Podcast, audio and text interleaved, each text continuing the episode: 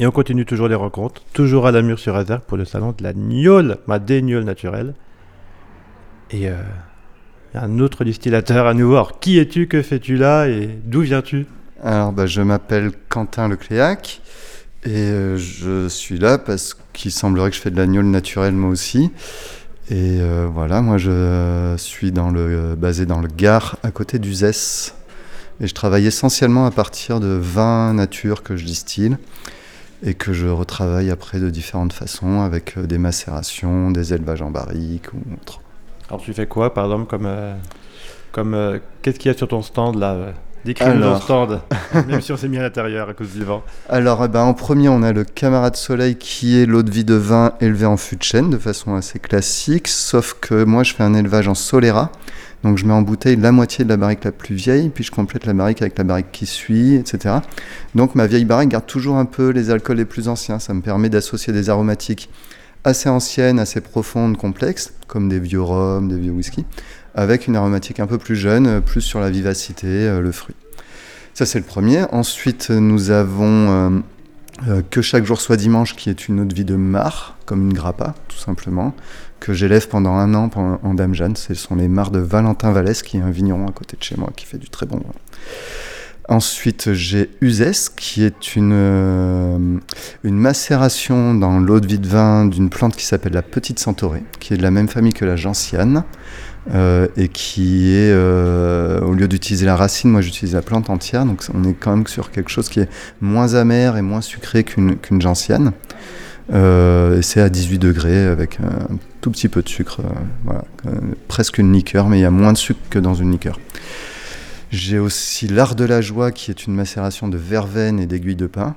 Et pour le coup, c'est une verveine sans sucre. Il y a beaucoup de macération, j'ai l'impression, non? C'est une ouais, de la maison ou euh, un peu. Une recherche, une quête, enfin, je sais pas, des, essais peut-être? Des essais, ouais, voilà. Bah, je trouve que ça extrait les arômes suffisamment comme ça. Donc, euh, s'il n'y a pas besoin de distiller euh, pour extraire l'aromatique. c'est une bonne chose. Après, il faut faire des macérations pas trop longues, parce que si on fait macérer trop longtemps, on va extraire de l'amertume, du coup on va être obligé de rajouter du sucre. C'est euh, un équilibre à trouver. Euh, la verveine par exemple c'est 4 euh, jours de macération seulement. Donc tu macères dans l'eau de vie de vin, voilà, dans des, dans des dames Jeanne et puis... il y a une question de degré, de, je sais pas, non, comment ça se passe? Alors mon eau de vie de vin, elle sort à 70 degrés. Donc je fais mes macérations à ce degré-là. Euh, et, c'est vraiment avant la mise en bouteille que je. ouais. Ça, pas. Ouais, ouais. Euh, pas spécialement froid, mais, euh, mais voilà, à température ambiante. J'ai le pastiche avec une quinzaine de plantes macérées. J'ai un gin où là c'est une troisième distillation avec du genièvre, du thym et du romarin. Ça s'appelle Genévrier.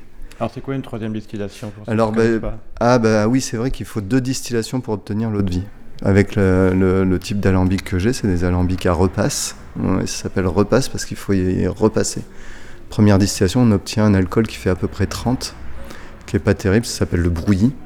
Et à la deuxième, euh, on fait la séparation entre les bons alcools et les mauvais alcools. Donc les mauvais alcools, c'est les alcools de tête, euh, dans lesquels on va retrouver tout le côté vernis à ongles, cold scotch, que j'enlève.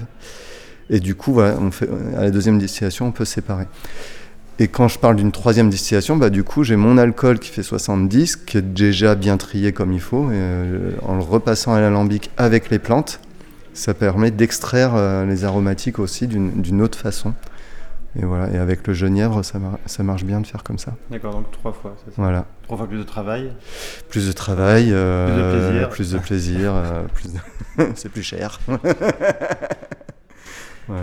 Et donc, ça fait combien de temps tu parles des Solera par exemple? Là, les Solera, ça fait. Alors, ben, en fait, moi, j'ai pris la suite d'un distillateur en 2014. Et j'y ai racheté ses stocks d'alcool. Donc, ma Solera, elle commence avec une barrique que lui avait faite en 2010. Et euh, ensuite, donc, euh, on avait créé donc l'atelier du bouilleur avec Martial, qui est là aussi. Et en 2016, je suis allé m'installer tout seul euh, et, donc voilà, euh, ma Solera commence en 2010, se poursuit en 2014, 2016, puis maintenant je fais des barriques un peu tous les ans.